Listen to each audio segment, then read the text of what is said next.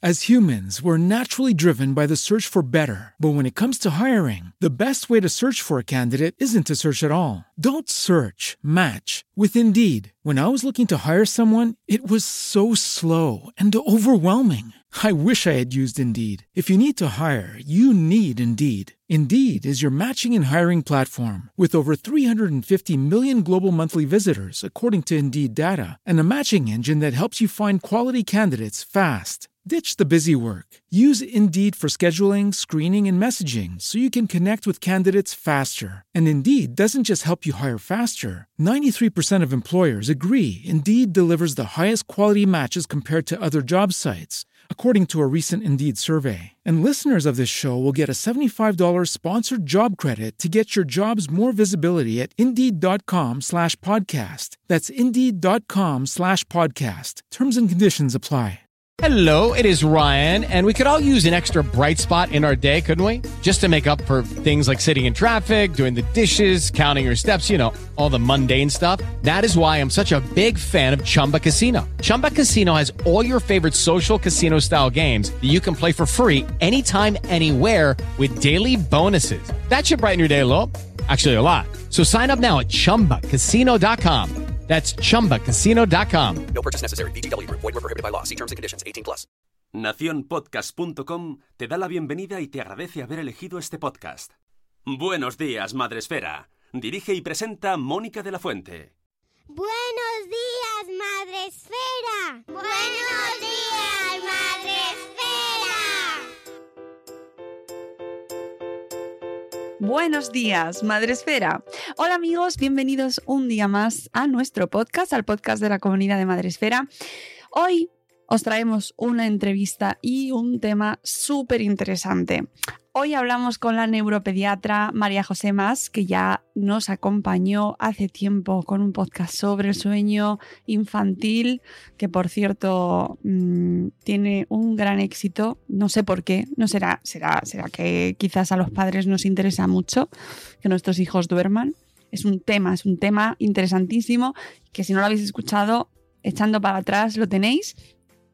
Pero hoy nos acompaña con motivo de la publicación de su nuevo libro, El cerebro en su laberinto, los trastornos del neurodesarrollo, publicado por la editorial Next Door Publishers.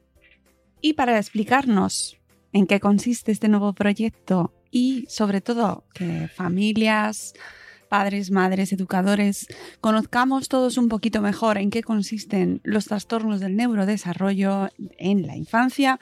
Hablamos con María José para que nos cuente ella misma todo lo relacionado con este libro. Vamos con la entrevista.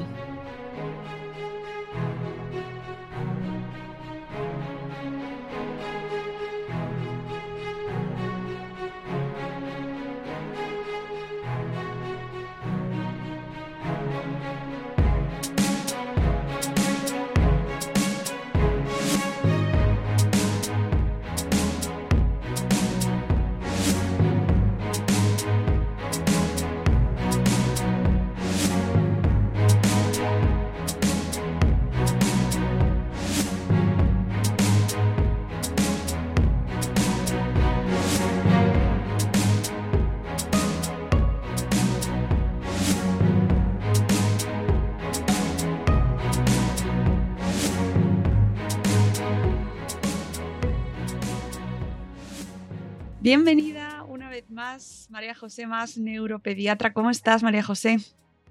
Pues muy bien, Mónica. Muchas gracias por invitarme a hablar con Madre Esfera. eh, estuviste con nosotros, lo he comentado antes en la introducción, hablando sobre el sueño infantil, un programa que tengo que decir que todavía se sigue escuchando de manera eh, masiva. A la gente le interesa muchísimo el tema del sueño infantil. No sé por qué. Yo tampoco, porque más que interesarse el sueño, les interesa el insomnio infantil. Creo que, sí, sí. que hay muchos padres y madres que están preocupados por cómo dormir, pero el tema que nos eh, atañe hoy también interesa a mucha gente, uh -huh. incluso eh, aunque no lo estemos viviendo en nuestro entorno, incluso aunque sea una cuestión ajena, eh, es un tema del cual merece la pena mucho eh, hablar y visibilizarlo, porque bueno, eh, vivimos en una sociedad muy diversa, cada vez se va dando más a conocer este tipo de, trastornos, este tipo de, situaciones, cómo pueden llegar a afectarnos y cuanto más conozcamos sobre este tema, mucho mejor, ¿no, María José? Pues sí, además, eh, además de todo lo que dices, de por, por, porque es bueno que la sociedad tenga en cuenta que es diverso y- y es, para- bueno, ¿qué te voy a decir yo? Que es que, que te voy a decir yo? Pero no solo por eso, sino porque no es tan ajeno como nos pueda parecer, porque fíjate, eh, los trastornos del neurodesarrollo, que es lo que me has invitado a hablar hoy, eh, eh, son, muy, son muchos y son muy variados, ¿no? Luego hablaremos, supongo, más del tema. Pero fíjate que uno de ellos, que es el trastorno por déficit de atención y hiperactividad, afecta al 4-5% de la población infantil. O sea que de ajeno nada. Seguro que todos los que nos escuchan conocen al menos a un niño que tiene eh, TDAH. Menudo. Por ejemplo, Por ejemplo, y encima vienes a empezar con uno sobre el cual eh, ya ves, fíjate, hay ríos de tinta. ríos de tinta y precisamente la semana pasada eh, escuchaba a un periodista en un programa de televisión comentar que eh, bueno que era como un- casi un invento el déficit de atención y me, Bueno. sorprendía La ignorancia es atrevida.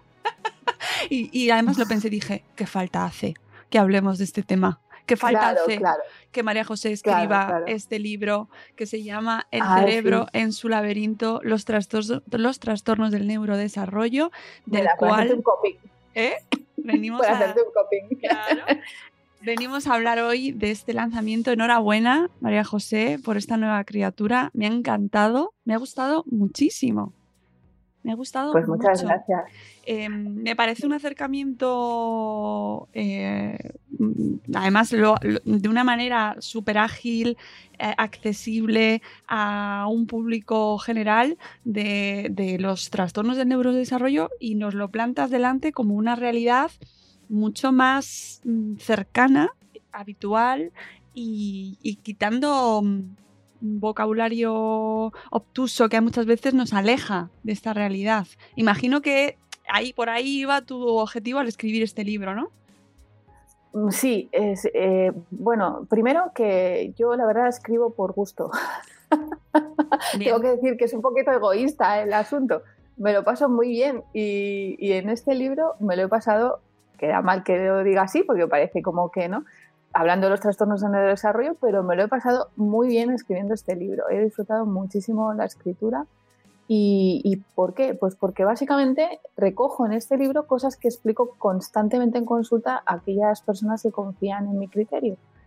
Y eh, tenía muchas ganas de ponerlo sobre el papel porque ya estaba un poco eh, frita de decir siempre lo mismo, no frita, entiéndaseme, pero que, ¿no? Y entonces según lo vas diciendo, lo vas pensando de otra forma y tal, y digo, bueno, esto ya lo tengo que escribir. Así que me lo he pasado muy bien y precisamente al, ser lo que explico en consulta, con muchas otras cosas añadidas, claro, pues creo que es lo que hace que se pueda entender bien, porque creo que la gente sale de mi consulta pensando, o muchos me lo, transmiten así, ¿eh? pues me he quedado tranquila porque ahora he entendido que es esto que le pasa a mi hijo. Y un poco esa es la idea, que entendamos qué es lo que pasa por la mente de las personas, y por la, no por la mente, porque eso no lo podemos saber, pero qué es lo que pasa cuando una persona tiene un trastorno de neurodesarrollo y por qué se comporta así, cuáles son las bases biológicas de esto, de una forma sencilla, por supuesto, no, no, hemos entrado en cosas, no he entrado en cosas eh, demasiado técnicas, porque si no eh, sería un libro técnico, no sería un libro de divulgación. Y un poco recoger esto, ¿no? Intentar entender qué es lo que son y por qué suceden y por qué el comportamiento de esas personas es así, ¿no? Eso es un poquito la idea. Bueno, hay varios objetivos principales que supongo que me irás preguntando, pero básicamente la idea inicial es esta. Sí, eh, Como me dejes hablar, Mónica, ya sabes que no me preguntas nada. yo es que a mí me encanta escucharte, María José, y, y me parece que tienes tantas cosas importantes que contar y que deberías estar en, eh, eh, en los medios hablando todos los días. Bueno, no sé yo si eso sería muy posible, pero os Bueno, interesaría. seguramente no, porque, porque te dedicas a dar clases también, eres profe también en universidades, si no me equivoco, ¿no?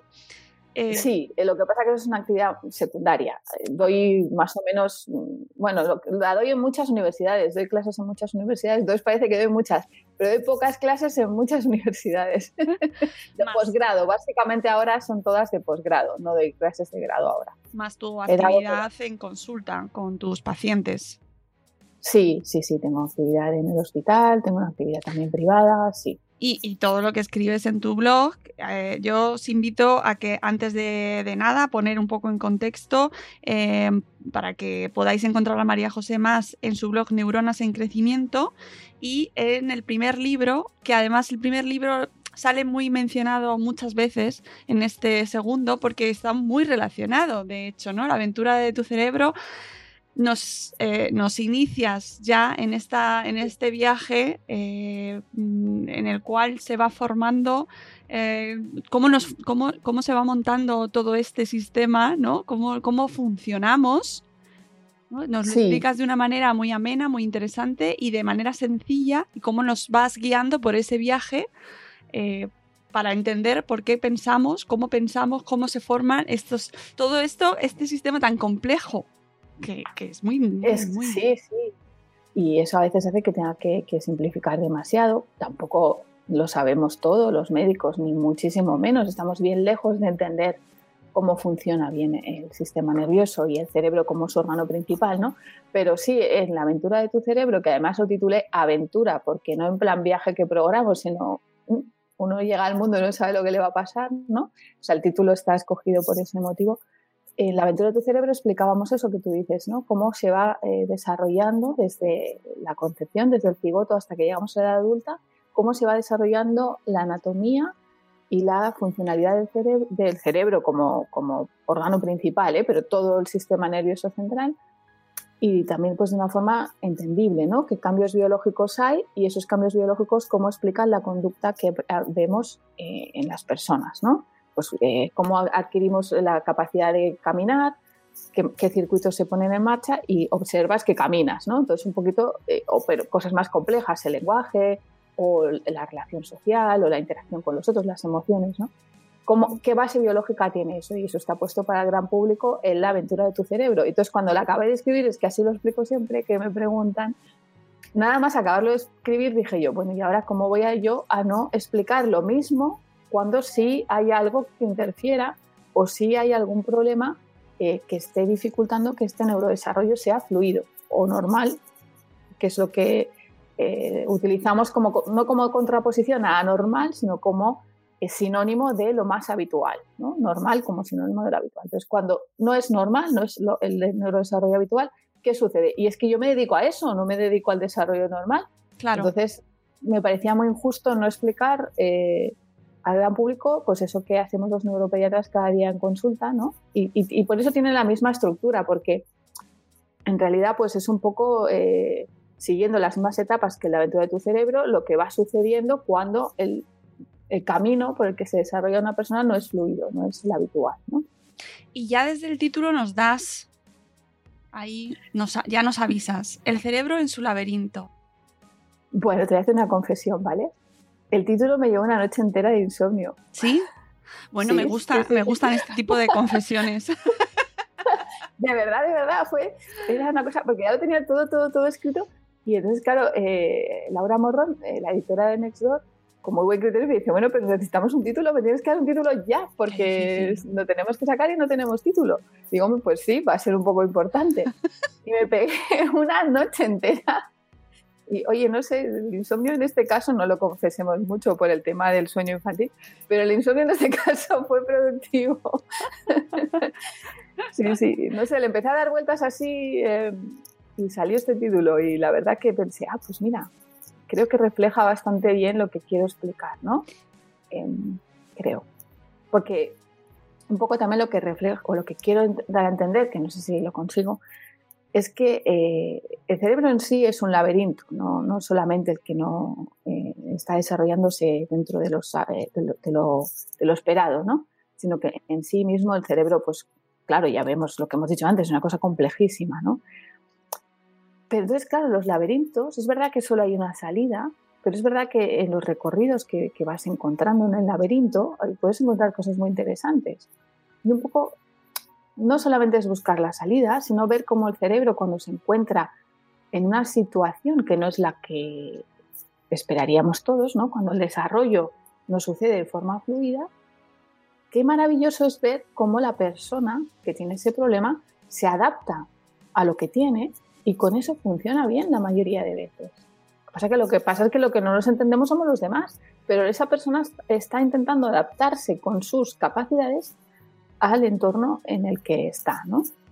Y eso a veces los demás no lo entendemos. Un poco el libro es eh, esto, ¿no? Ver cómo esa persona que está en un laberinto en el que no acaba de encontrar una salida, como si los demás le entendemos, quizá le podamos ayudar a salir de ahí, ¿no? Y bueno, no sé, se me ha enrollado mucho sobre el título, fíjate, madre mía. No, solamente Es que el título a mí me parece muy significativo y, y eso que comentabas de la adaptación me parece una de las conclusiones más interesantes del libro. Te lo tengo que reconocer, María José. Porque, mm, claro, ahora, ahora te voy a preguntar exactamente en qué consisten los, los, los trastornos del neurodesarrollo, pero esa parte, o sea, todos iniciamos este libro, nos enfrentamos al libro em, buscando esa salida. Eh, habrá muchas familias, muchas personas que, se, que, que, lo afronten con necesidad de buscar una salida y lo entiendo porque es normal, ¿no? porque algo está pasando y quiero saber cómo solucionar esto. Pero tú nos cuentas ahí, oye, eh, es, que, es que esto está siendo también parte de la solución, este camino. Está, y eso es muy bonito en realidad, ¿no? Y es... Em, claro. Es una respuesta en sí. Sí, bueno, es que una de las cosas que me gustan de mi trabajo o por las que escogí dedicarme a esto, creo yo, no sé, porque cuando tienes una edad no escoges con tanto conocimiento. Ahora lo volvería a hacer, ¿eh? pero tenías otros entusiasmos, ¿no? Y, y, en el camino pues también descubres cosas que a lo mejor no te imaginabas que ibas a descubrir, ¿no? Y una de las cosas que más me fascinan de, mi profesión, de mi día a día, de la cotidianidad de la consulta, es ver cómo esto, ¿no? Qué, maravilloso es el ser humano, qué, qué, herramienta tan increíble tenemos en nuestro, bueno, yo digo cerebro, pero me refiero a todo el sistema nervioso, ¿eh? Sé que los puristas que me escuchan siempre van por ahí y tal, pero es que las personas, si les digo encéfalo, no, no me acaban de enganchar. Entonces, yo digo cerebro como sinécdoque, es decir, la parte por el todo del encéfalo. El encéfalo es lo que está aquí dentro de la cabeza, dentro del, hueso del cráneo. Todo lo que está ahí dentro se llama encéfalo. Y el órgano principal del encéfalo es el cerebro, que es el que está más arriba, ¿no? Bueno, pues cuando ese cerebro, eh, que una de las maravillas que tiene el ser humano, que eso lo explicaba también en la aventura de tu cerebro, ¿no? es la capacidad de adaptarnos. Es que eso que nos ha llevado aquí. Somos la única especie creo que las cucarachas también, perdónenme el chiste, que eh, está eh, distribuida en todas las latitudes de la Tierra, del Polo Norte al Ecuador, hay seres humanos y cucarachas. Entonces, em, sí, bueno, perdón el chiste. luego, se meterán con, luego se meterán con nosotros porque nos reímos de cosas tan serias como los trastornos del neurodesarrollo. No, no me estoy riendo de los trastornos del neurodesarrollo. No, no, ya lo sé. Me estoy, intentando explicar la capacidad adaptativa que tenemos, ¿no? Si tú yo qué sé, miras cualquier manifestación cultural humana, es increíble. O sea, tú te vas, eh, yo qué sé, a sitios de la selva eh, asiática y la gente utiliza eh, árboles, los mete, les les hace ir por ciertos sitios y con un árbol te hacen un puente sobre un río. O sea, no, matan al árbol para construir un, puente, sino que con árboles vivos eh, forman puentes para sortear. Esto es una cosa maravillosa. Esto las cucarachas no lo hacen, ¿me entiendes? O sea, el tipo de adaptación de la cucaracha es otro, ¿no? Pero, ¿Y por qué hacemos eso? Porque ah, yo ahora me pones a mí en la selva amazónica a hacer un puente y me matas, ¿no? O sea, no. No amazónica porque creo que esto es en Asia, o sea que Amazonia no. Pero eh, lo que quiero decir es que ante un reto, ante un reto, los seres humanos tenemos una cosa maravillosa que es la capacidad adaptativa extraordinaria, que la tienen todos los seres vivos, eso es verdad, ya lo dijo Darwin, ¿no? Pero es que la nuestra, no sé si es porque soy yo humana, pero me asombra tanto que me parece fascinante. Entonces, ¿y, ¿y qué es un trastorno de neurodesarrollo? Pues un trastorno de neurodesarrollo es cuando eh, bueno, es muy difícil de definir, ¿eh? he, dedicado todo el libro a explicar esto, o sea que me va a costar resumirlo en breve, pero claro, es difícil. Pero un trastorno de neurodesarrollo, fíjate, la palabra trastorno ya nos quiere decir en medicina que no tenemos ni idea de lo que estamos intentando definir, porque si no, tú le das un nombre, ¿no? Pues yo qué sé, un déficit de glutaminasa tipo 1, pues vale. Pero esto, eh, cuando dices trastorno así en general, es porque ves que algo está con un problema, ¿no? Trastorno como sinónimo de problema, algo que te trastorna es algo que te causa un problema, ¿no? Pero no sabes muy bien definir qué. Entonces, si tú te fijas detrás de la palabra trastorno, todos los trastornos se pone una cosa descriptiva. Trastorno por déficit de atención, hiperactividad. ¿Y cómo te has quedado? Igual. Trastorno del lenguaje. ¿Cómo te has quedado? Igual. Trastorno en el espectro del autismo. Bueno, ahí hay que explicar lo que es autismo, pero ¿cómo te has quedado? Igual, ¿no? Es decir, no dices, pues esto, ¿no? Trastorno de una enzima que causa anemia o que causa, o una infección como el COVID, ¿no? Que causa esta pulmonía o esta insuficiencia vascular o lo que sea, no. Tú cuando dices trastornos porque no sabes cómo se produce ese síntoma, qué es lo que lleva a que se produzca este síntoma, ¿no? Entonces, cuando eh, algo del neurodesarrollo no está bien, y el otro día lo explicaba con una metáfora que creo que se entiende un poquito. Tú imagínate que el neurodesarrollo habitual o normal es el de una persona que va pues, por una carretera, por una autopista, ¿no? y pues va circulando, va llegando a los sitios, pues ahora llego aquí y ya sé andar, ahora llego aquí y hablo bien, ahora llego aquí y ya sé cómo decir gracias y por favor porque es lo adecuado en este contexto, cuando callarme, que a veces yo no lo sé. Perdóname, Mónica, ya sabes que soy así. pues eh, tú vas ahí por tu carretera y no hay ningún problema, ¿no? Entonces, cuando hay un trastorno, pues imagínate que de repente hay un socavón o que de repente se cae un árbol o que de repente está en obras porque alguien se ha puesto ahí a hacer obras en, pleno invierno y no corresponde, ¿no? Lo que sea. Entonces tú tienes que llegar. ¿Y qué haces? Pues tomas una carretera secundaria, te vas por otro sitio que muchas veces no sabes dónde te va a llevar. Pero dices, bueno, yo tengo que ir de aquí a allá y tengo que intentar buscar otra forma de llegar, ¿no?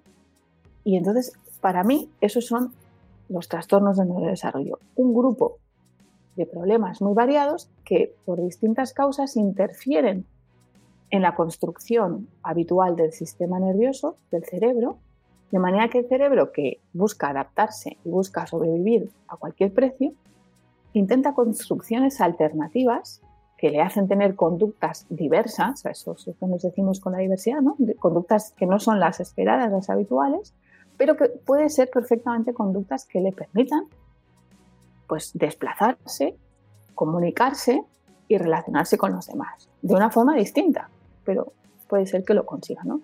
Y ese conjunto de problemas son los trastornos del neurodesarrollo. Vaya rollo te acabo de soltar, no sé si se ha entendido bien, pero eh, la definición sería esto, ¿no? Un grupo de problemas que de distintas causas interfieren en ese devenir, eh, dijéramos, esperado de cómo se construye y funciona el sistema nervioso en la infancia. Eh, es que es muy complicado describirlo. Efectivamente, tú nos lo dices y, el libro está mm, prácticamente basado en, intentar buscarle una respuesta a esa pregunta.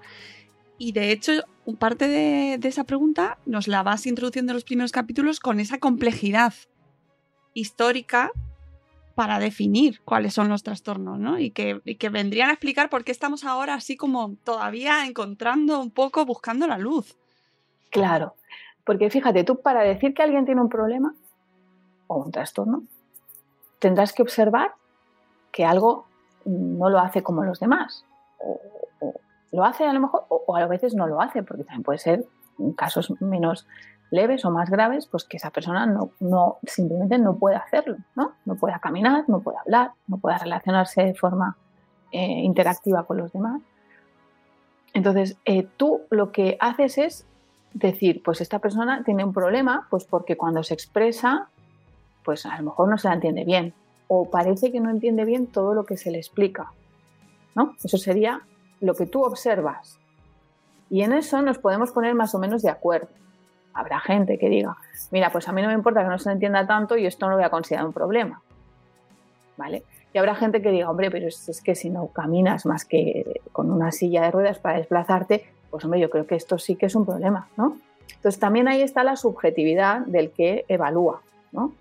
Y hay sociedades que son más permisivas y que a lo mejor cosas de conducta del déficit de atención no lo consideran un problema y no lo diagnostican así, y sociedades más rígidas en las que esto es así.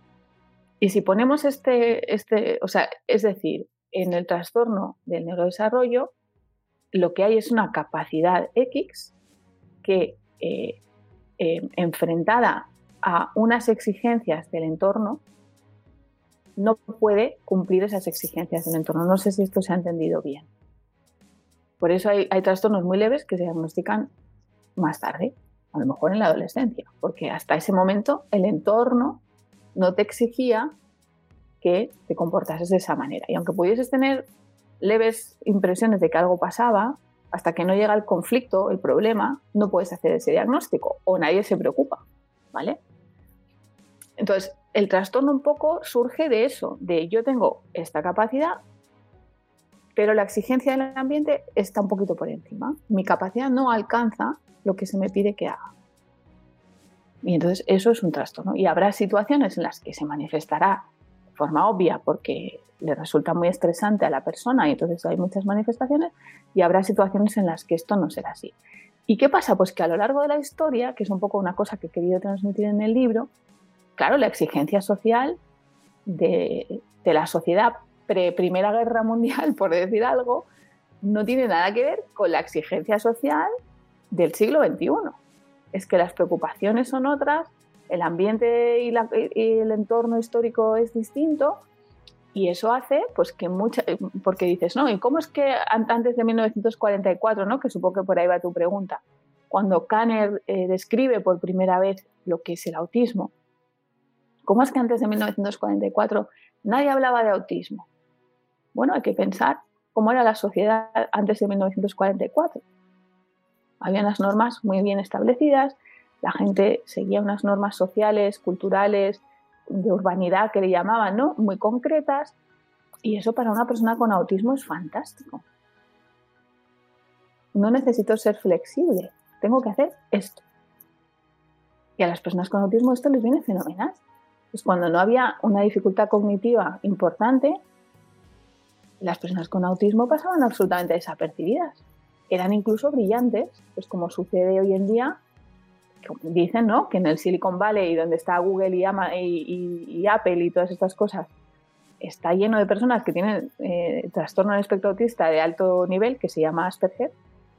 ¿Por qué? Porque allí están en su salsa. Y allí nadie dice tú tienes un problema.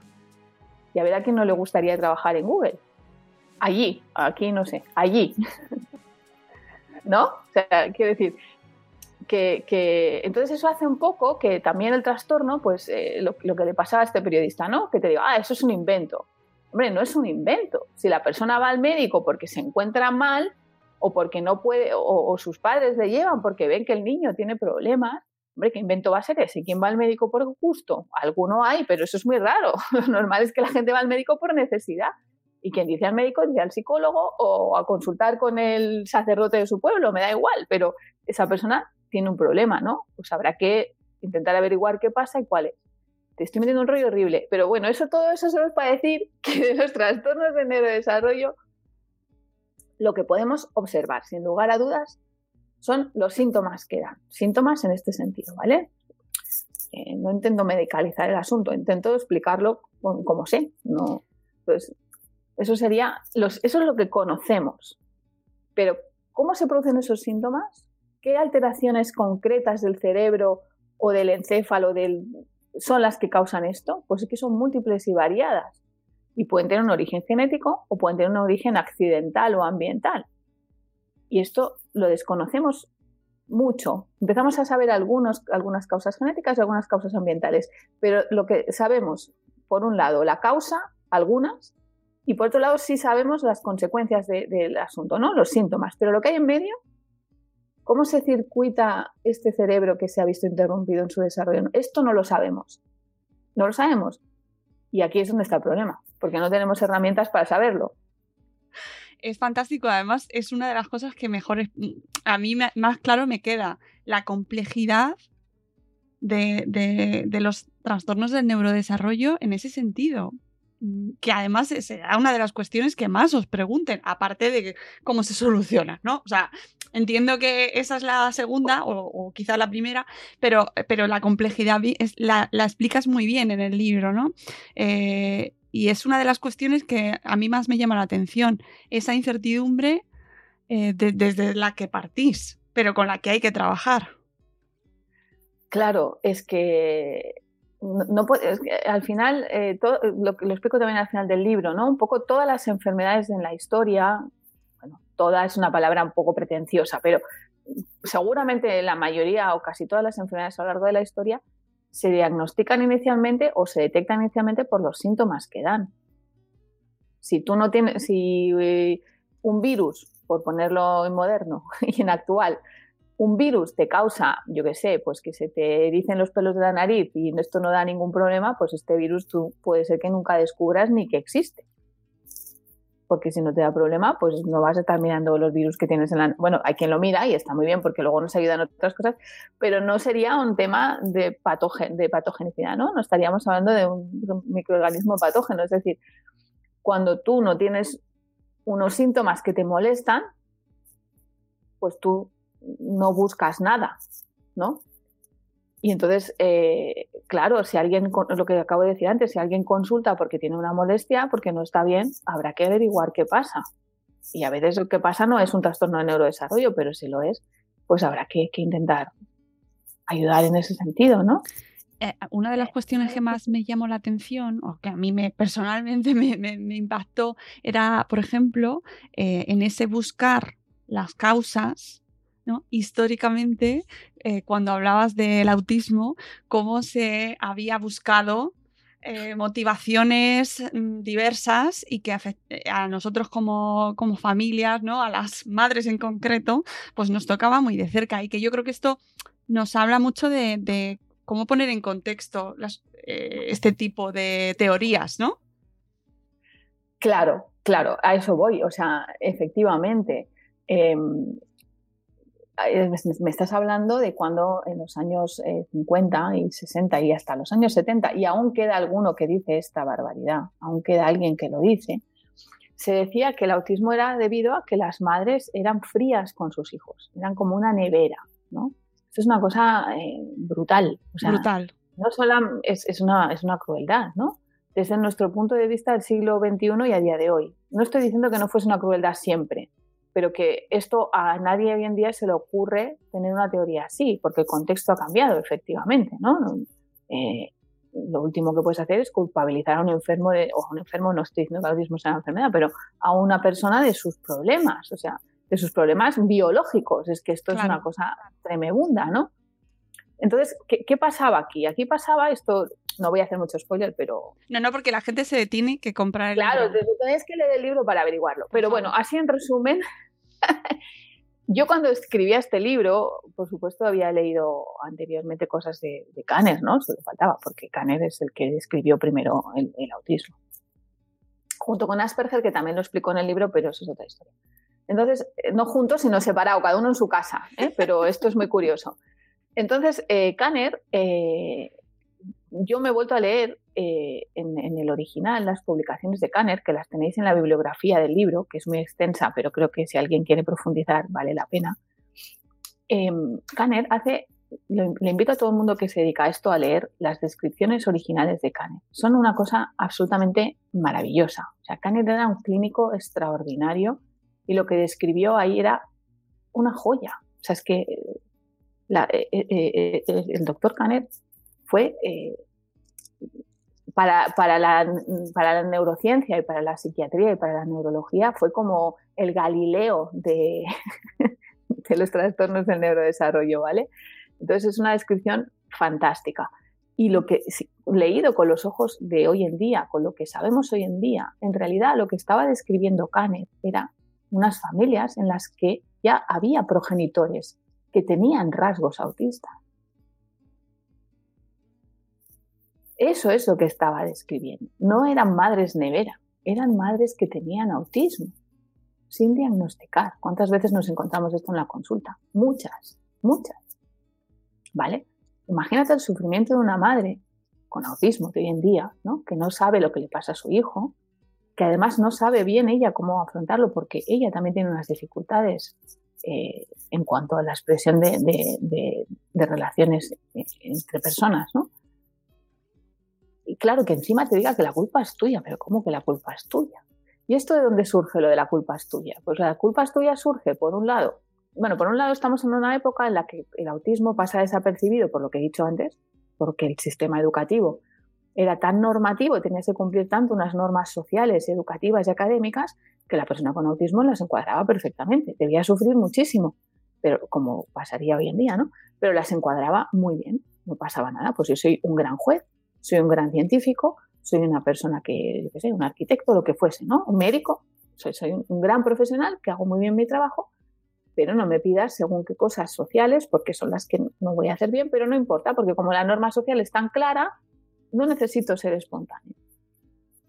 Digo, buenos días cuando toca, saludo así a este señor, le trato de esta manera porque es el protocolo y me resulta mm, amigable, más fácil que hoy en día, ¿no? Que en día que puedes ir a hablar con un ministro, yo no he ido nunca sin vestida con vaqueros, y nadie te va a decir nada al señor ministro, ¿no? O sea, me explico. Entonces es como más complicado. La norma social hoy en día es tan flexible que a la persona con autismo se siente más perdida. ¿no? Entonces, por un lado estaba ese contexto histórico y por otro lado estaba el contexto científico. En ese momento no hacía tanto que Freud había descrito eh, eh, las, bases del psicoanálisis, que también fueron una gran aportación al conocimiento psicológico, pero que hoy en día están muy superadas en muchas de, las cosas. ¿no? Entonces se atribuía a no se sabe qué emociones y situaciones traumáticos psicomentales como esotéricas y oscuras eh, todos estos impulsos y estas cosas desconocidas. ¿no? Entonces, claro, eh, era muy fácil hacer una interpretación en base a la, ciencia de ese momento, pues es que eran dos y dos son cuatro. Esta persona se comporta fríamente, provoca un trauma en la psique de su hijo y esto le lleva al autismo. Esto es una falsedad que hoy en día sabemos que no es así. Y también en el libro describo como la maravillosísima Virginia Apgar, entre otras personas, demuestra y pone en contexto que esto no es así, que precisamente lo que hay es una base biológica. muchas más personas que hablaré, pero es el ejemplo que he cogido porque me cae bien. Y para eso el libro lo he escrito yo. se nota, se nota. para eso el libro lo he escrito yo, si alguien quiere escribir otro con otro ejemplo. No, no, se nota y, además es una de las partes que también más me gusta, que son las alusiones a personajes históricos que han marcado eh, vuestras investigaciones y este caminito que puede parecer muy largo, pero que, quizás sea corto. Es decir, ¿cuánto nos queda por investigar, María José? Claro, pues lo que decía antes, ¿no? Todo lo que, es, lo que los médicos llamamos fisiopatología, que es todo, o sea, cómo este gen, cómo esta situación ambiental incide o hace que se forme este circuito de esta manera y no de esta otra. Y eso no tenemos ni idea. Así lo digo, así de claro. Sabemos muy poquito todavía, empezamos a saber algo, pero sabemos muy poquito de esto como para poder dar conclusiones eh, certeras, ¿no? Y por eso a veces también en los propios eh, artículos científicos, como es propio de la ciencia, pues puede haber contradicciones, porque la ciencia avanza y la ciencia puede tener en un momento determinado conclusiones opuestas porque no sabemos más. Entonces, eh, bueno, estamos viendo muy bien en el coronavirus, es ciencia básica y clínica y hasta sociológica y psicológica de primera mano, ¿no? Somos todos ahí objetos de estudio en el coronavirus. O sea que un poco, un poco eh, lo que la ciencia le falta por avanzar muchísimo, muchísimo, porque la ciencia cuando la ciencia se hace preguntas, ¿no? Lo, que tú me estás preguntando, de cierto modo, pues es ciencia. ¿Cómo sucede esto? ¿no? Es una pregunta que se hace la ciencia. Entonces, eh, cuando, cuando contesta a una milésima parte de esa cuestión y levanta la respuesta, ¿no? como los concursos, no se encuentra un final del camino, se encuentra otras 2.000 preguntas más que como la, la respuesta a esa primera pregunta las estaba tapando, no las veíamos. Entonces dices, ah, vale, esto es así, pues entonces, ¿qué es esto? Y claro, es imposible. Mm. Bueno, es imposible. Es una tarea y que hoy en día no puede hacer una sola persona, obviamente. Y es muy difícil de asumir, yo creo, para, para por ejemplo, para los padres, madres, ¿no? Cuando tienes un hijo, cuando te empiezas esta, aventura también, em, que no existen respuestas absolutas, porque buscamos certezas, buscamos gente que nos diga esto es lo que le pasa a tu hijo o tu hija y esto es lo que tenemos que hacer ahora. Claro, porque una de las cosas que se aprenden con la práctica de la, medicina, de la neuropediatría, es que el neurodesarrollo, es decir, este proceso que nos lleva de un cigoto a un adulto, ¿no? de una célula embrionaria a un adulto, em, no es algo en lo que haya genética por un lado y ambiente por otro de forma contrapuesta. Entonces yo puedo separar y ver bien qué pasa con uno y con otro. Esto no es algo que suceda así, sino que el neurodesarrollo de cada uno de nosotros, claro que hay factores ambientales que podemos decir cuáles son y claro que hay factores genéticos que podemos decir cuáles son en cada uno de nosotros. No exhaustivamente, pero sí podemos dar unos rasgos de, ¿no? Pero no podemos, no podemos separar unos de otros en, en el resultado de la persona, ¿vale? Entonces, claro que cambia. Hemos dicho precisamente que la gracia que tiene el cerebro es adaptarme si yo tenía una dificultad de expresarme y mejora mi expresión porque me ayudan a mejorarla, pues va a cambiar lo que va a suceder después. ¿Vale? Entonces, no podemos separar en, la, observación del neurodesarrollo, no podemos separar la genética del ambiente como cosas distintas. Son cosas que actúan constante y continuamente en una persona para hacer lo que es en cada momento, ¿no? Voy a poner un ejemplo práctico que es el que pongo siempre, pero porque es el que me parece más claro, porque esto a veces empiezas a divagar y dices, esta filosofada que estás soltando, a ver, ponme un ejemplo, ¿no? Pues un ejemplo sería la insulina. Todos los que no tenemos diabetes congénita tenemos la capacidad de sintetizar insulina en nuestro organismo. Está en nuestro ADN una información que dice, cuando comas mucho azúcar, necesitas esta hormona para meterla dentro de, de las células y que no ande por ahí sin uso. Entonces no le llega la glucosa a la célula, no puede funcionar la célula. ¿Vale?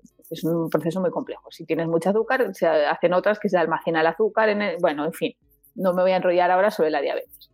Pero si tú comes poco azúcar, no vas a tener necesidad de tanta insulina. Entonces la información está ahí, pero no la uso porque el cuerpo no se pone a hacer insulina para cuando, un poco sí, pero, mm, ¿vale? Entonces, ¿qué estoy explicando con esto? El ambiente, lo que yo me como, lo que está en mi entorno, modifica la expresión de mis genes. Y creo que este ejemplo permite entender muy bien lo que estoy diciendo en cuanto a que no podemos separar en una persona en un momento determinado qué es ambiente y qué es genética. No sé si esto lo explica bien, creo que sí. Sí, es uno de los handicaps más, más importantes con los que, en los que te encuentras eh, en las consultas con tus pacientes. Claro, porque todos los trastornos de neurodesarrollo eh, aluden no a cosas básicas y, pequeñas cuestiones, sino que, claro, caminar requiere de muchísimas estructuras cerebrales.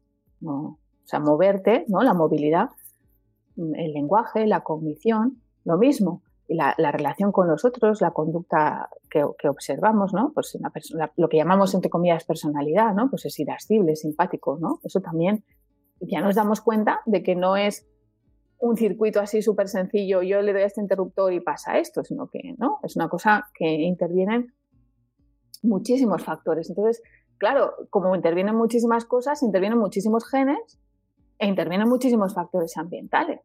Y eso es algo que en, prácticamente, me atrevo a decir, la inmensísima mayoría de los trastornos del neurodesarrollo, incluso en aquellos que tienen causa genética conocida, no hay un solo factor que lleve a este, a este trastorno, sino que hay múltiples factores.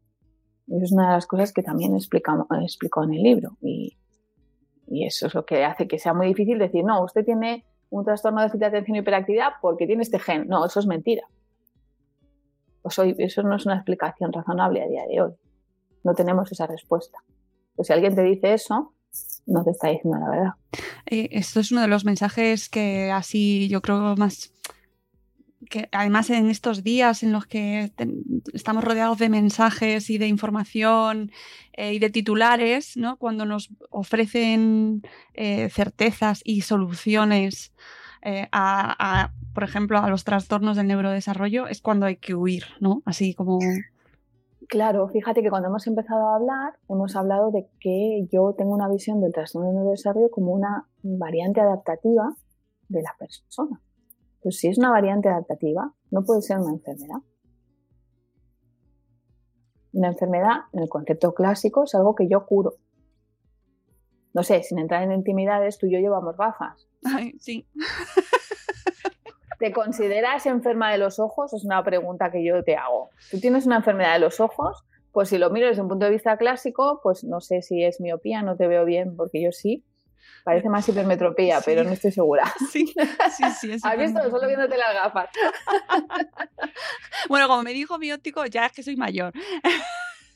bueno, pero yo soy miope. Si te fijas, a mí se me hace la cara pequeña a través del cristal, ¿no? Y a ti se te hace un poquito más grande. Ventaja para ti, punto tuyo.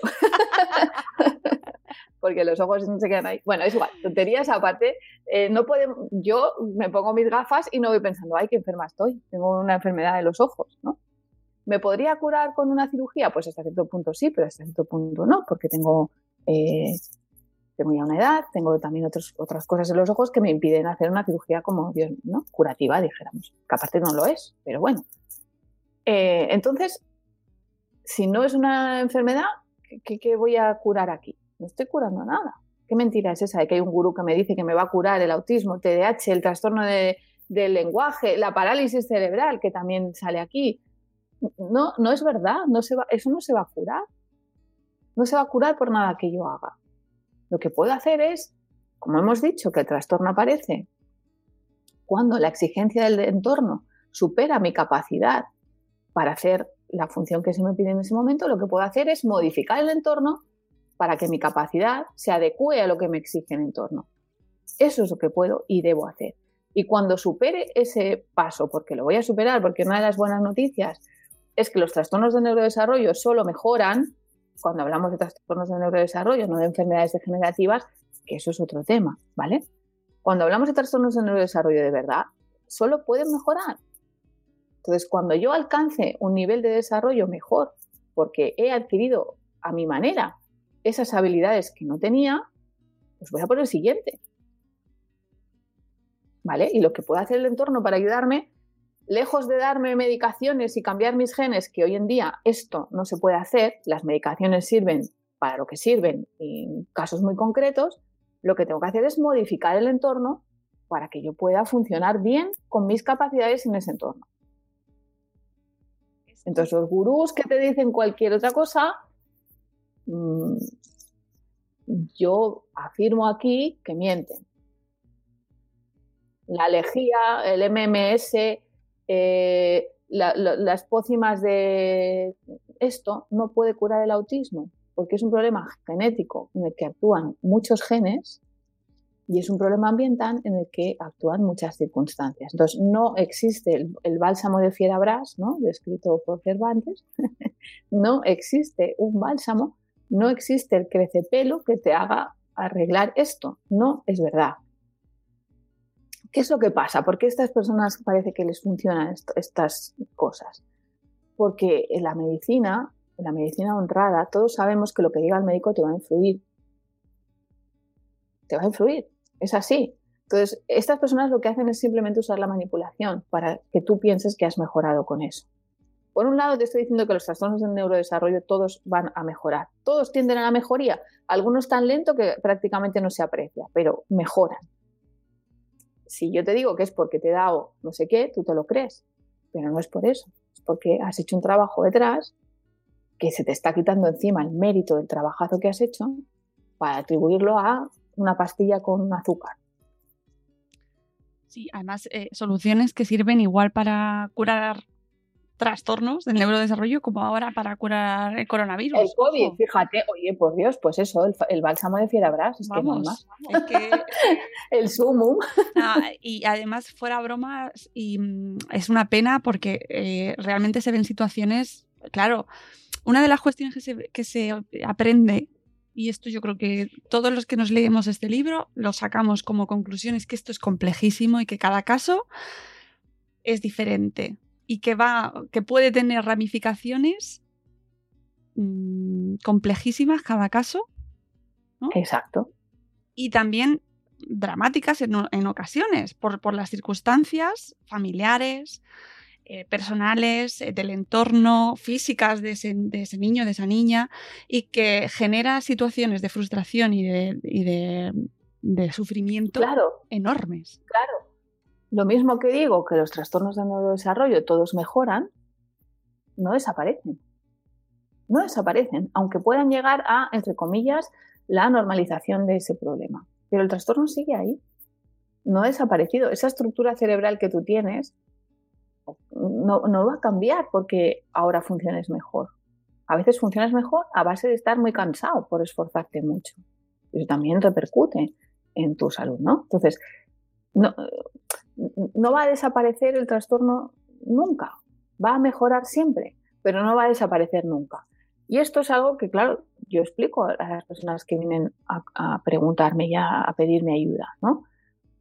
Entonces, ¿qué pasa? Pues que entiendo perfectamente, entiendo perfectamente que si yo les estoy diciendo, yo y muchos otros compañeros, psiquiatras, neurólogos, psicólogos, mire, esto no tiene, no hay cura porque no es una enfermedad. Vamos a mejorarlo, pero no lo podemos curar. Yo entiendo que una madre, un padre, quien sea, se corte un brazo por su hijo. Es que eso es algo que quien no entienda esto no entiende lo que significa la maternidad, ¿no? Ni la paternidad. Entonces, yo entiendo que eh, de esto es de lo que se aprovechan ciertas personas, algunas por pura ignorancia, que se creen que saben más que nadie, y no hay maldad, pero es ignorancia, que es una forma de maldad, y las otras por maldad pura, por simple lucro y, obtener un beneficio personal de lo que sea, ¿no? Eh, No importa, a veces no es ni dinero, a veces simplemente es, pues, yo qué sé, tener, estar ahí eh, siendo un influencer de la vida en Instagram, yo qué sé, ¿sabes? No. Quiero decir que no, no solamente, a veces hay gente que no funciona solamente por dinero, funciona eh, por otro tipo de cuestiones, ¿no? Una de las partes más recomendables, todo el libro entero, ¿eh? Amigos, todo el libro entero es re- súper recomendable, pero hay una parte que para las familias, para la- me parece fundamental, que es eh, el anexo. Ah, sí. El famoso anexo. Claro, Sí, sí, sí, sí. Claro, María José. Bueno, todo el libro sin anexo y lo que es la enjundia, o sea, lo que es el libro, tiene 162 páginas de cuartilla. Tampoco es para morirse. no, no, No. es, Entonces, es muy el anexo- asequible. Es muy asequible. El anexo debe tener, a ver, entonces, tengo que hacer aquí una. Bueno, es igual, tiene unas 18 o 20 páginas más, ¿vale? No es nada tampoco. Y luego está la bibliografía, que la bibliografía es mogollón. Sí. O sea, eh, ¿Por qué? Porque yo quiero que la gente no se crea lo que explico.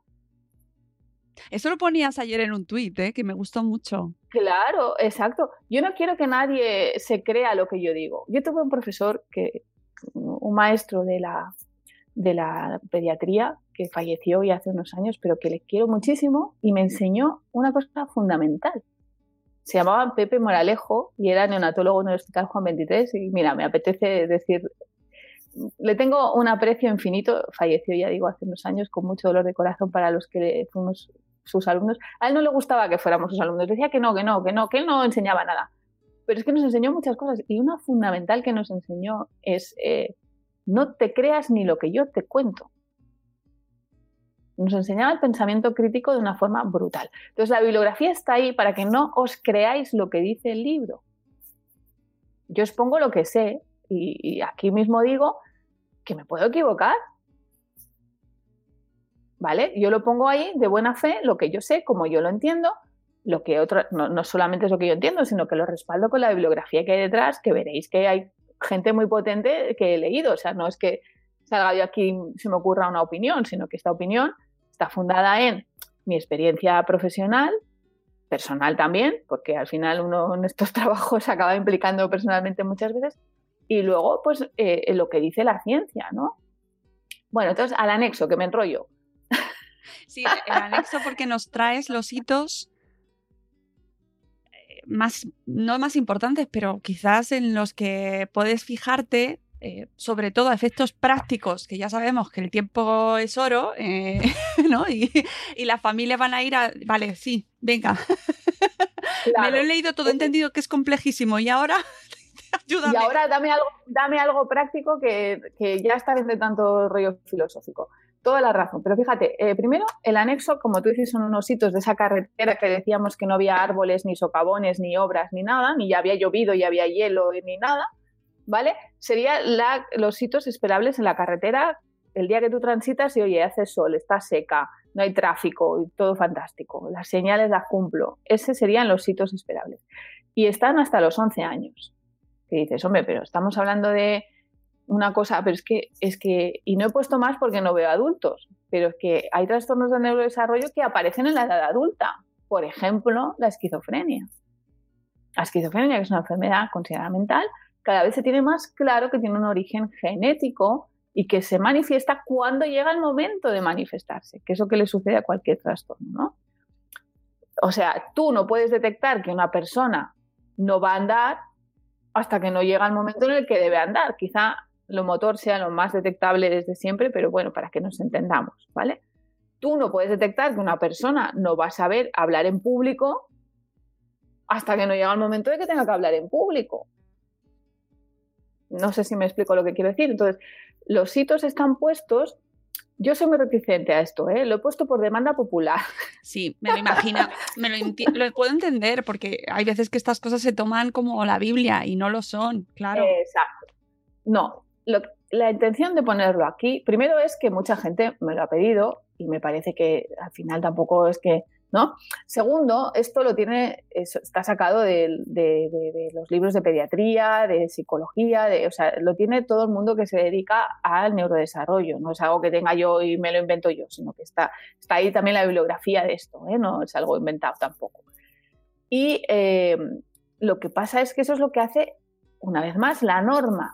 La mayoría de gente a esa edad hace eso. Si no lo hace, lo que se recomienda es preguntar. Preguntar no quiere decir que la respuesta sea su hijo tiene un trastorno de neurodesarrollo. Pero si no preguntas, no lo sabes. Y si no lo sabes, no vas a, no vas a poder ayudarle. Entonces, con toda la reticencia del mundo, porque eso no es la Biblia y eso no es un diagnóstico, ¿vale?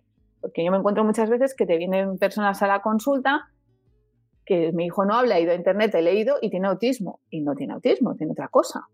O no tiene nada. Esto me lo he encontrado muchas veces. Entonces, lo importante es preguntar. Y no hace falta mirar la, la, parte gris, porque a lo mejor no hay nada, digo gris porque el anexo está en color gris, muy bien hecho por la maquetación, que es una gran idea de Ex Libri, que es el que ha hecho la, que ha hecho la portada. Los dibujos dentro no, que son míos. Ah, oye, pues está bien decirlo, claro. Claro, lo, de dentro, todos los dibujos y todo los he hecho yo, con mis defectos y mis virtudes son míos. Hay que decir que algo está mal, es culpa mía. Pero todo lo de fuera y la maquetación y esto es de Ex Libri, ¿no? Y de, y de Nextdoor. La maquetación es de Nextdoor y el grafismo de Ex Libri. Bueno, está en gris. Y entonces eso qué rollo, ¿no, Mónica? Es que no, no, de verdad, genial, sigue, sigue. Eso que está en gris es como una especie de eh, guía, pero no es la verdad absoluta, ¿vale? Y si algo os preocupa y no está en lo gris, pues lo preguntáis igual, porque ni es exhaustivo, ni es exclusivo, ni es inclusivo. O sea, es un anexo que pretende ayudar pues porque como es muy complejo, vamos a ordenar un poco a ver qué hay que hacer aquí, ¿no? Pero en ningún caso, si tú tienes una duda que no está ahí, pues la preguntas y ya está. Y la tienes que preguntar a quién, a tu pediatra. Y, preguntadlo, por favor, Por favor. Sí, me encontraba gente que me decía, es que me da vergüenza porque igual es una tontería. Ya, es que eso, pasa. ¿Te preocupa? Pues no es una tontería. Y si el médico te dice que eso es una tontería, te lo puede decir con sentido cariñoso de no mujer, esto no, o no hombre, esto no. ¿Vale? Entonces, vale, aceptamos tontería como cosa cariñosa, pero si es despectiva, cambia de médico. Así de claro lo digo, así de claro. O sea, un médico que no atiende eh, lo que le pase a su paciente o a, su, a la persona que consulta, mm, pues no sé, yo desconfiaría. Una cosa es que le quiera quitar hierro y diga, no, hombre, no, pero te doy una explicación, ¿no? Y te diga, mira, pues no, no tenías que preocuparte, pues, pero si es despectivo, si te dice, bah, no. Pero es que además eso pasa y nos encontramos muchas veces con, y yo escucho a muchas madres y leo un montón de testimonios y de, madres que dicen, yo esto lo, yo notaba, esto estaba, yo lo estaba notando, que sé que no hablo por todo el mundo, que hay veces que efectivamente no está pasando nada, pero mm, si sentís que algo está pasando ahí, Además, buscad ayuda. No, pero vamos a ver, es que esto también me ha pasado a mí. Quiero decir, ¿cuánto rato está un niño en una consulta? Aún en las mías, que se puede pegar a veces una hora, que eso es una cosa alucinante. Mm, Pregunta por ahí, casi nadie tiene una hora de consulta. Yo tengo esa suerte divina gracias a mi empresa y gracias a otras cosas, ¿vale? Ya, ya que me he puesto así que hay que hacerlo así. Pero hay algunas de mis consultas que tranquilamente, casi ninguna dura menos de media hora. Si dura menos de media hora, tranquilos, que es que no pasa nada, de verdad. Si dura más, pues es que hay que dar explicaciones, ¿no? Entonces, eh, es igual, aun en mis consultas de una hora. Una hora de un niño en una consulta médica, del psicólogo, del dentista, me da igual. O sea, eso en el tiempo de la vida del niño es una miseria. Y el niño, hemos dicho que el entorno modifica lo que tú haces. Pues puede tener una conducta, muchas veces te dicen, ¿no? Le prometo, doctora, que en casa lo hace. Pero ya la creo. Como si fuera yo el examen de la, del, carnet de conducir, ¿no? No, no, pero que de verdad que lo hace. Digo, que sí, que ya le creo. ¿Por qué? Porque un niño, todos sabemos, como un adulto, que es, es imprevisible. O sea, puede ser que en la consulta haga cosas de, pues esto no lo ha hecho nunca. ¿Cómo es que aquí lo hace? Pues yo qué sé, ¿vale? Cosas buenas o cosas no tan buenas. O sea, ese, ese, no lo ha hecho nunca no significa que tenga que ser algo negativo, puede ser algo positivo, ¿no? Entonces, ¿eso a mí me sirve como verdad absoluta lo que yo observo en consulta? No. ¿No? Entonces, si el niño va a su casa y la, mamá dice, vale, mira, pues, o el papá, el papá también es muy importante. Lo que pasa que, a ver si venís más a la consulta, chicos, porque solo venís las chicas, o venís más las chicas todavía no es una crítica. A veces nos dejan y con el COVID dicen, no, no, ya voy yo, Paco, que tú no sabes. Eso también mal, ¿eh? Eso también mal. Pero bueno, aparte de esta tontería que acabo de soltar. No es tan tontería, ¿eh? Queda ahí. Queda ahí. no, porque, porque no siempre es que el chico no quiera ir, ¿eh? Ya. Eso también es. Influye en muchas Y lo puedo cosas. entender. Influye en muchas cosas. No lo critico, simplemente eh, lo pongo aquí, ¿no? Y ahora fíjate, por decir esto me he perdido lo que estaba yo diciendo. ¿sí? Pava. Sí, que, no, que, que, que, hay que preguntar. Y... Eso es, que el rato que está en la consulta conmigo es muy poco, es muy poco. Entonces, a lo mejor llega a casa y sí, vale, yo le he explicado que lo que ha hecho en consulta, pero vuelve a aparecer un problema. O vuelve, a, pues volver a preguntar. Es que yo también me puedo equivocar. Porque lo que, o sea, hay que asumir que el tiempo que una persona está en una consulta es escaso comparado con el tiempo que está con sus padres en el colegio o donde sea, que es donde más conocen al niño. Entonces, la información debe surgir de quien más lo conoce. Un niño de tres meses no te puede decir lo que hace o no.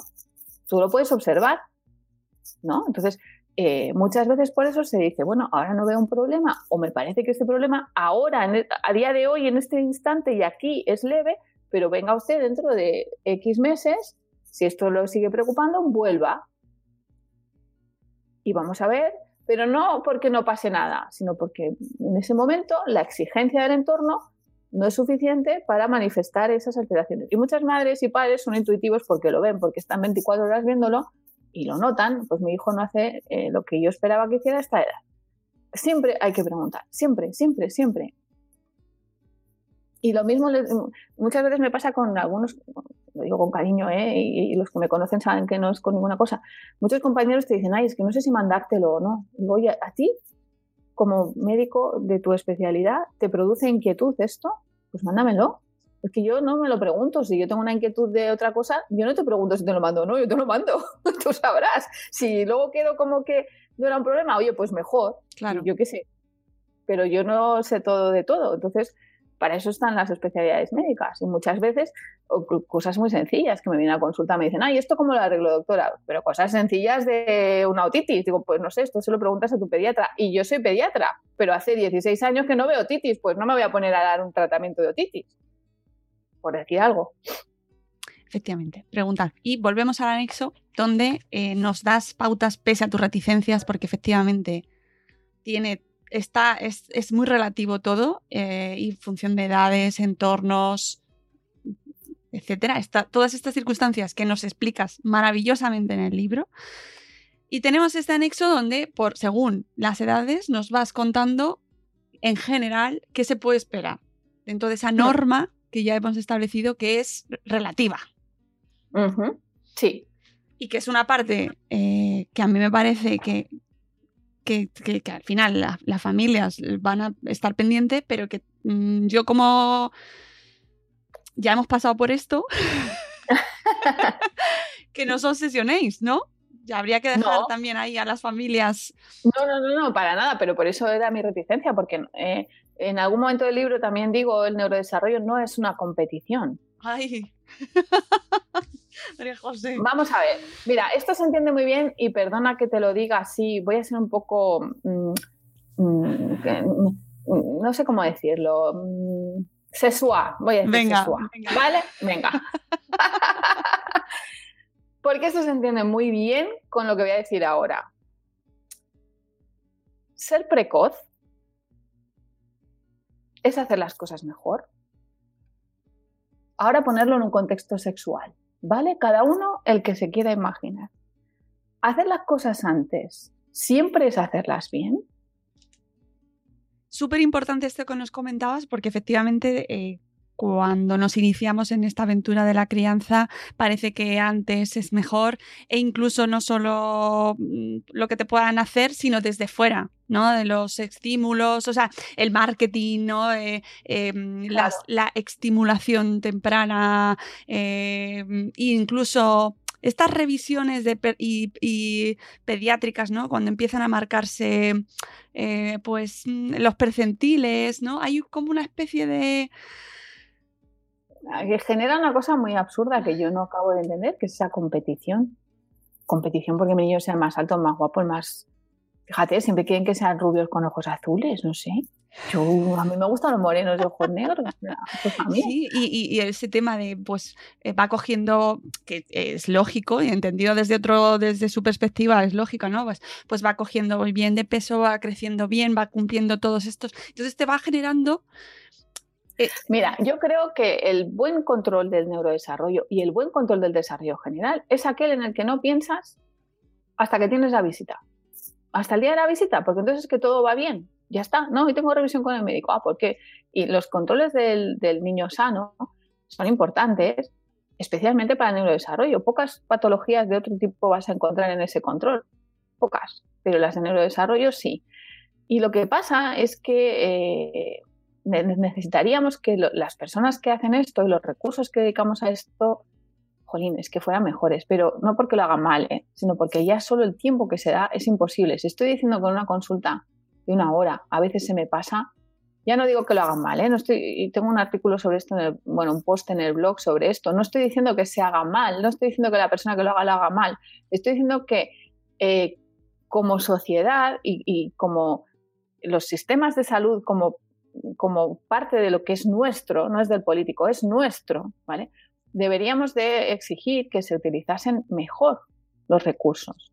A veces no es poner más, no es ponerlos mejores, ¿no? Entonces es mucho más interesante a lo mejor incluso hacer una revisión más personalizada, pero a lo mejor, pues, yo qué sé, hacer charlas de, neurodesarrollo en los centros de salud, eh, hacer revisiones pues como quien va a la guardería o, ¿sabes? O ir a la guardería, no sé. De otra forma, creo que seríamos más eficaces para detectar esto.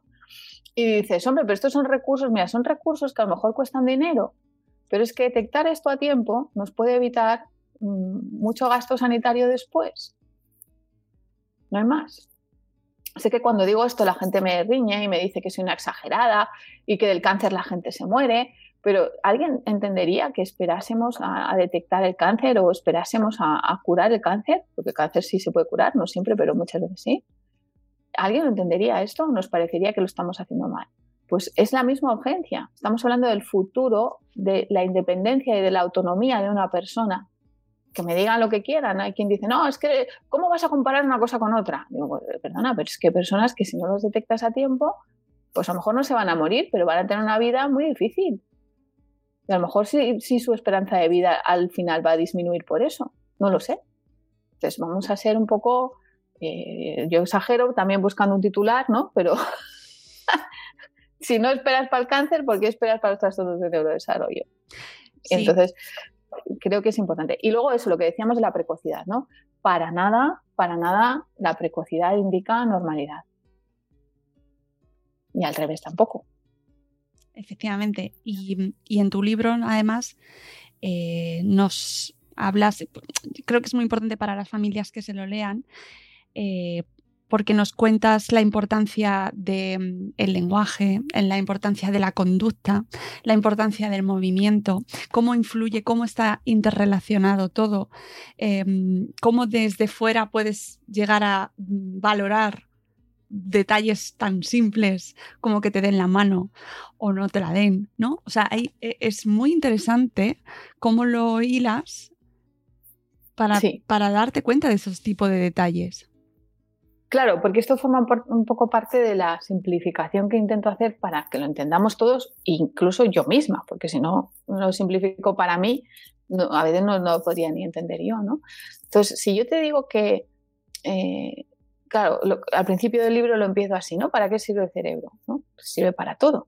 Entonces, claro, cualquier acción o cualquier cosa que suceda en mi organismo está regida o está controlada o está dirigida por el cerebro, por una vez más, el sistema nervioso. ¿eh? Entonces, eh, ¿cómo puedo yo decir en, pocas palabras qué hace el sistema nervioso? Pues fíjate, hace tres cosas. Aparte de adaptarse, que es lo que no es la conclusión final. ¿Y cómo se adapta? Pues a través de tres cosas.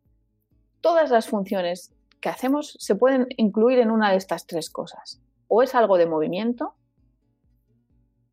o es algo de cognición y por tanto de lenguaje. No toda la cognición es lenguaje ni todo el lenguaje es cognición, pero así resumiendo, ¿no? O es algo de relación con los otros, emociones, ¿vale? Eh, comunicación, lo que sea. Y cualquier cosa que tú digas que haces, ¿vale? Necesitas todo esto, todo. O una de esas tres cosas. Es decir, por ejemplo, hablar. Hablar yo necesito para hablar una parte motora, una parte cognitiva y alguien con quien hablar. ¿Vale? Entonces, eh, en ese sentido, podemos intentar, luego es todo mucho más complejo, ¿no? Englobar cualquier acción dentro de una de estas tres cosas. Entonces, claro, cuando algo no funciona bien, efectivamente, no hay ningún trastorno del neurodesarrollo o es extraordinariamente raro, que en un trastorno del desarrollo no haya una afectación motora, no hay una afectación en la cognición y no hay una afectación en la conducta. Por ejemplo, dices, el TDAH.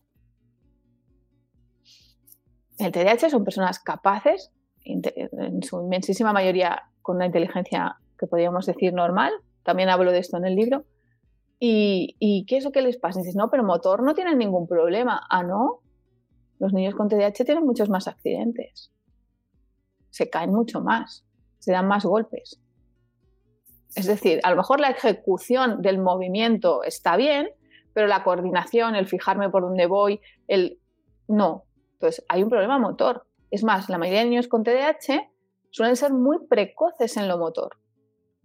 O sea, que caminan con nueve meses o corren. ¿Vale?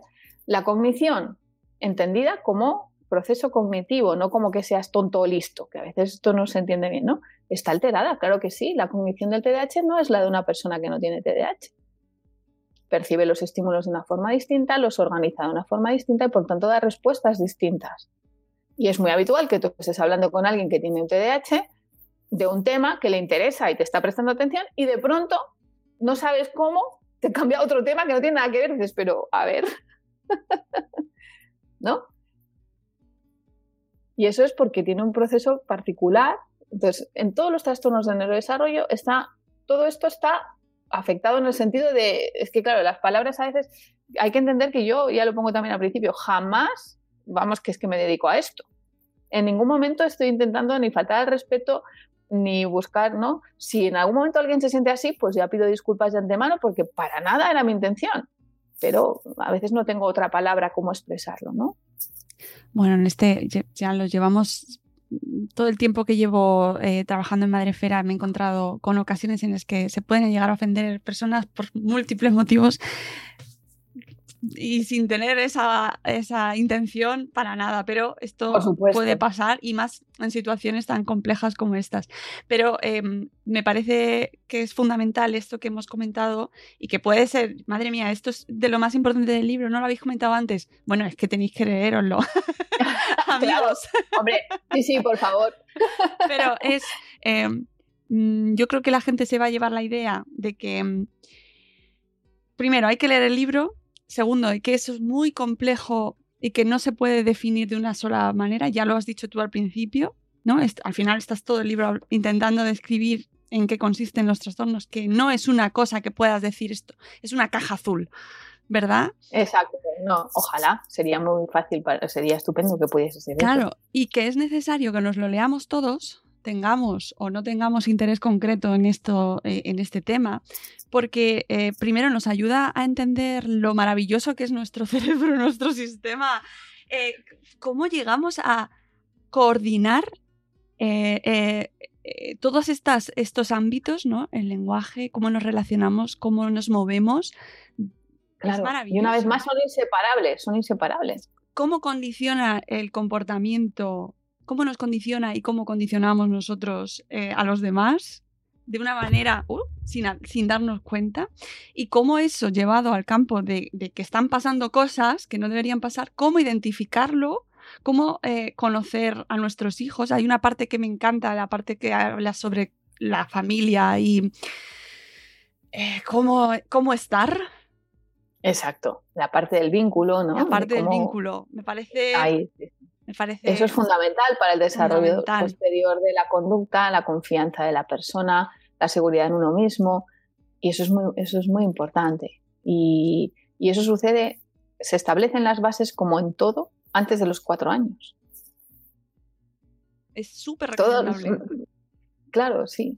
Bueno, yo qué te voy a decir, que lo he escrito para que lo leáis. Claro, sí, sí, por eso yo creo que la gente se va a llevar esa, idea hoy eh, y que mm, y que puede eh, parecer un libro eh, que interese especialmente a familias o a, personas muy relacionadas con este ámbito, pero que yo os aseguro que está escrito de una manera muy accesible y que nos va a ayudar a todos. O sea, es decir, eh, nos ayuda a todos a entender mucho mejor estas situaciones que afectan a muchísimas personas.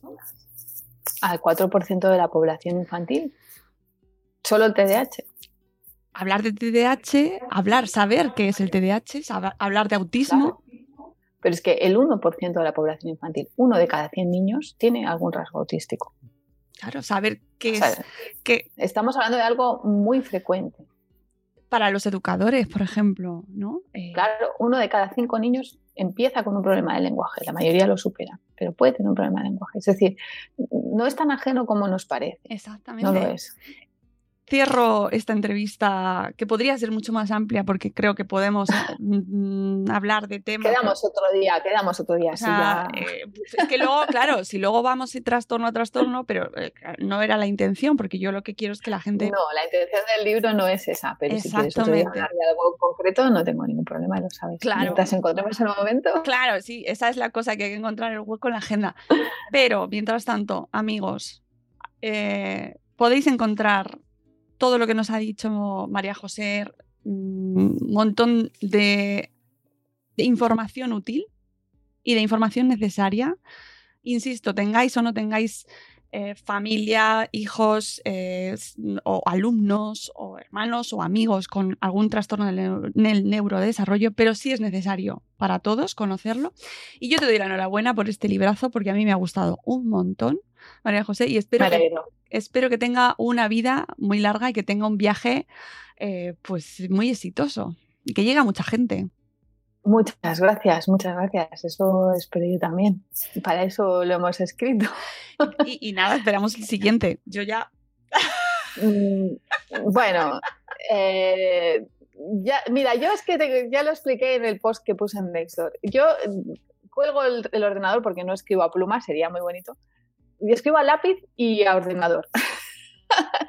cuelgo el ordenador y digo, ay, con todo esto que me gustaría ahora ponerme a escribir, o sea que sí, igual hay otro. depende de vosotros, depende de vosotros, porque claro, si no interesa, pues no me voy a tampoco aquí a... Seguro que sí, seguro que sí, porque esto es un tema que interesa muchísimo y que hace mucha falta, incluso también para comunicadores, periodistas, medios de comunicación. Ay, sí. ¿Ves? Ay, sí. Necesitamos mucho conocimiento sobre esto y saber. Los periodistas, claro, está bien que lean el, el capítulo de la Madre Nevera para que vean lo importante que es el periodismo. Ah, ahí lo dejo, ahí lo dejo. sí, es muy, muy importante, eh, de verdad. Cómo se transmiten las cosas. Efectivamente, cómo se transmiten. Y lo que no se cuenta muchas veces no se ve. Entonces necesitamos contarlo bien para que se entienda bien y ayudar al final a familias, a niños, a niñas, a, nuestro entorno, a, gente a vivir mejor, que al final es lo que queremos todos.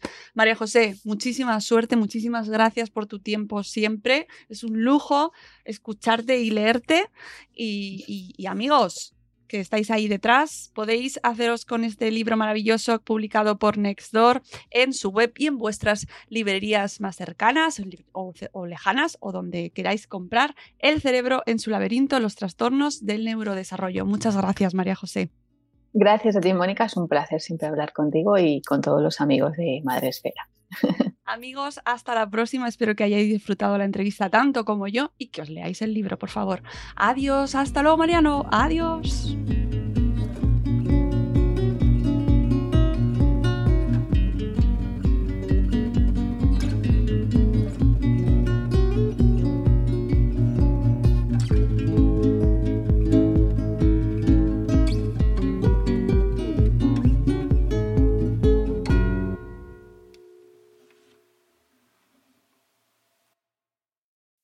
As humans, we're naturally driven by the search for better. But when it comes to hiring, the best way to search for a candidate isn't to search at all. Don't search, match with Indeed. When I was looking to hire someone, it was so slow and overwhelming. I wish I had used Indeed. If you need to hire, you need Indeed. Indeed is your matching and hiring platform with over 350 million global monthly visitors, according to Indeed data, and a matching engine that helps you find quality candidates fast. Ditch the busy work. Use Indeed for scheduling, screening, and messaging so you can connect with candidates faster. And Indeed doesn't just help you hire faster. 93% of employers agree Indeed delivers the highest quality matches compared to other job sites, according to a recent Indeed survey. And listeners of this show will get a $75 sponsored job credit to get your jobs more visibility at Indeed.com slash podcast. That's Indeed.com slash podcast. Terms and conditions apply.